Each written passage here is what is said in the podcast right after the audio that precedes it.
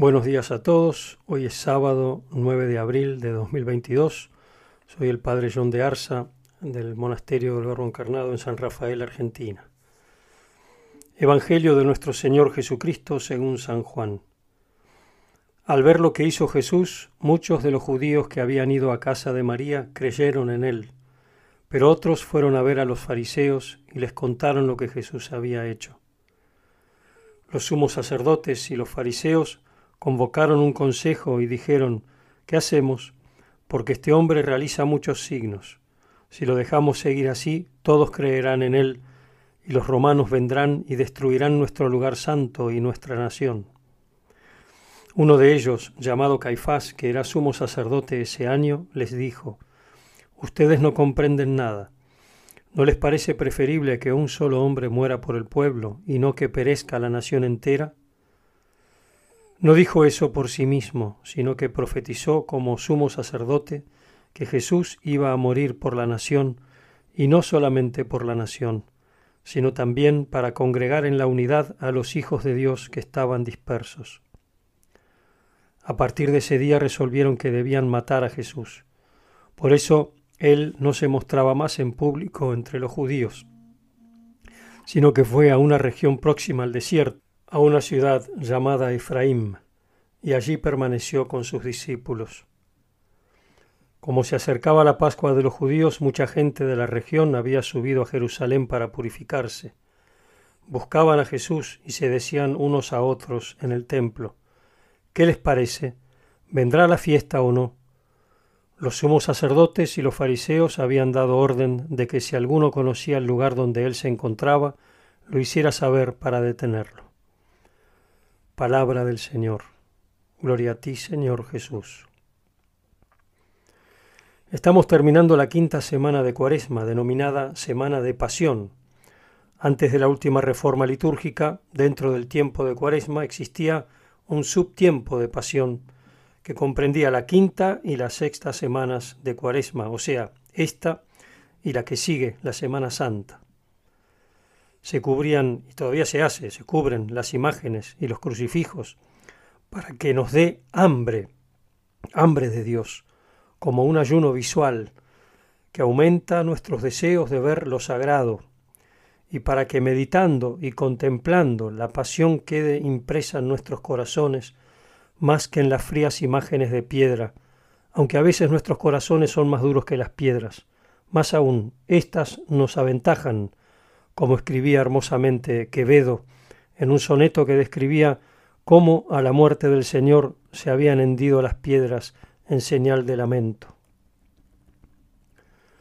De piedra es, hombre duro, de diamante, tu corazón, pues muerte tan severa, no anega con tus ojos tu semblante. Mas no es de piedra, no, que si lo fuera, de lástima de ver a Dios amante, entre las otras piedras se rompiera.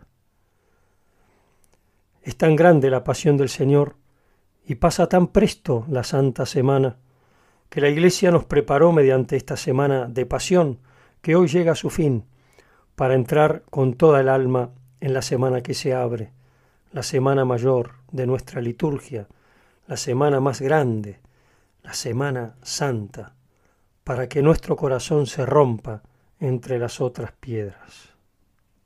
Y de piedras hablando, queridos hermanos, Dios puede hacer hablar a las piedras. Dios hizo hablar a la burra de Balaam y en el Evangelio de hoy vemos cómo hizo hablar al burro de Caifás. Me refiero no a un animal, sino a Caifás. Lo que quiero decir es que el Espíritu Santo habló por boca de Caifás, o que éste profetizó, que es lo mismo.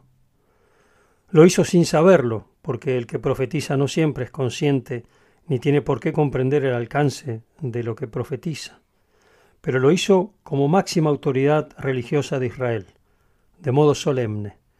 Ustedes no comprenden nada, y él tampoco comprendía.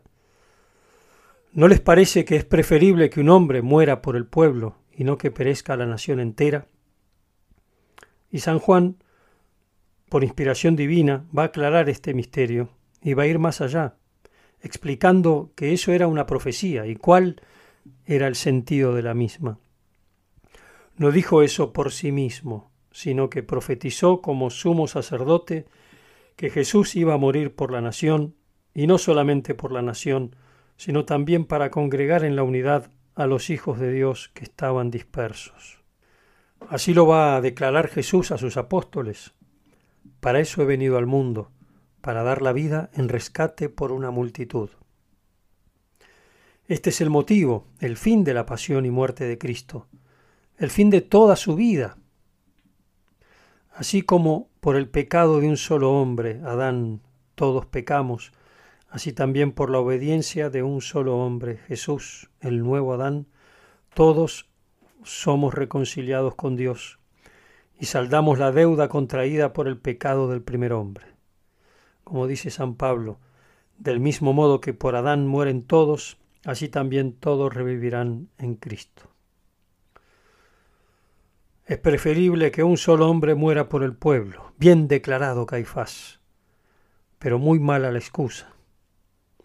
No porque si no lo matan vendrán los romanos y lo destruirán todo, no, porque los romanos vendrán igual, y del templo no quedará piedra sobre piedra, porque eso lo profetizó el mismo Cristo, y se cumplió en el año setenta.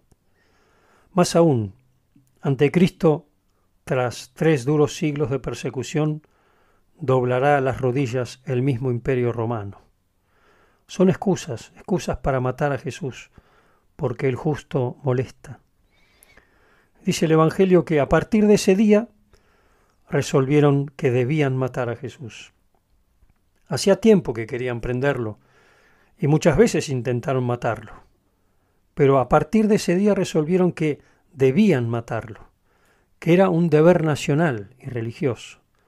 Debían matarlo para salvar a la patria y sus instituciones religiosas. Lo condenaron de antemano, no porque hubiera cometido algún crimen, sino por algo exterior, por miedo a los romanos, pero en realidad todo eso no era más que un pretexto, un engaño. Es como si dijera Caifás, si los romanos lo ven seguido de la muchedumbre, sospecharán que queremos erigirnos en poder independiente y destruirán la ciudad. Pero, comenta el Crisóstomo, todo lo que decían era pura ficción. Porque ¿cuáles eran los motivos para sospechar esto?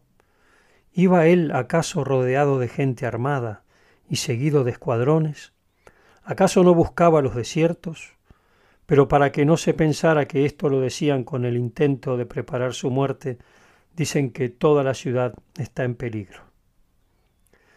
Querían deshacerse de Jesús para no perder ellos el poder que tenían, porque todos creerían en Jesús por los signos que realizaba. Acababa de resucitar a Lázaro. Es decir, por envidia querían matarlo. Pero al Espíritu Santo nada se le escapa. Dios hace su obra con los instrumentos humanos más deficientes aunque éstos tengan otras intenciones, incluso perversas, como en el caso de Caifás. El Señor mueve los piolines de la historia y va realizando su plan para la salvación de sus elegidos, y todo coopera para el bien de los que aman a Dios. Es cierto que Jesús debía morir, pero porque así lo había determinado la voluntad del Padre, como lo explica San Juan, para congregar a los hijos de Dios que estaban dispersos para ser un gran pueblo, de toda raza, lengua y nación, un reino de sacerdotes. Así también todas nuestras cruces de cada día, nuestras enfermedades, las contradicciones y pruebas, aun las espirituales, las tentaciones, las persecuciones y martirios, todo está en el plan de salvación, aunque no lo comprendamos ahora, pero están los designios de aquel que saca bienes de los males, de aquel que tanto nos amó, que envió a su Hijo único para rescatarnos con su sangre. Nosotros sabemos que Jesús es el buen pastor que dio la vida por sus ovejas, que se ofreció a la muerte para reunir a todas las ovejas que estábamos dispersas, su pequeño rebaño. Ciertamente necesaria fue la muerte de Cristo, que nos trajo la vida.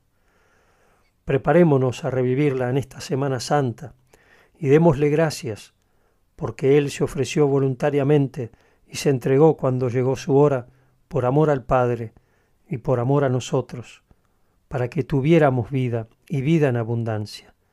Bendito sea, y bendita la Madre que dio su sí para darnos tan noble y tan gran Redentor. Sin saber lo que decía y con malvada intención, por salvar a la nación, espetó una profecía el pontífice Adulón. Como Jonás fue arrojado por calmar la tempestad, más aún a la deidad, y el mar lo hubiera tragado, cesando la adversidad, es necesario que muera quien a muertos resucita, no sea que le dé cita al enemigo de afuera el que a rebelión incita. Mientras Dios hace su obra con defectuoso instrumento, sea Caifás o un jumento, al espíritu le sobra para revelar su intento.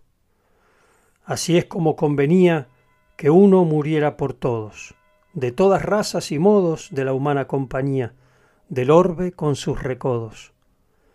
A Jesús el Redentor, que por reunir las ovejas, sin dilaciones ni quejas, dio su vida con amor, se eleve gloria y honor. Amén.